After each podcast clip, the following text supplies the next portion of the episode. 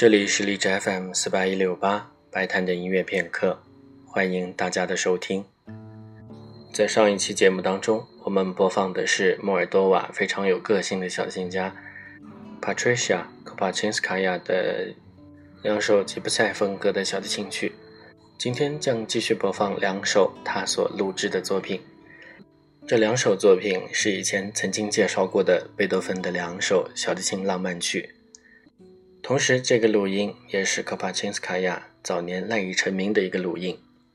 贝多芬的小提琴浪漫曲由于篇幅不长，而且旋律非常优美，几乎是过去的所有重要小提琴家都曾经录制过的作品。那么，在这样的前提下，这位年轻的小提琴家如何拉出新意？他选择采用复古的方式来进行演出。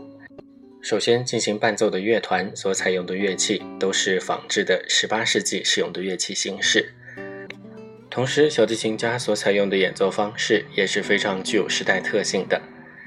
他在这里使用的是18世纪的小提琴家弗朗茨·克莱门特的演奏方式。这位克莱门特同时也是贝多芬的朋友。按照一些文献的记载，克莱门特的演奏特点是非常的优雅细致，同时。具有轻盈的特点。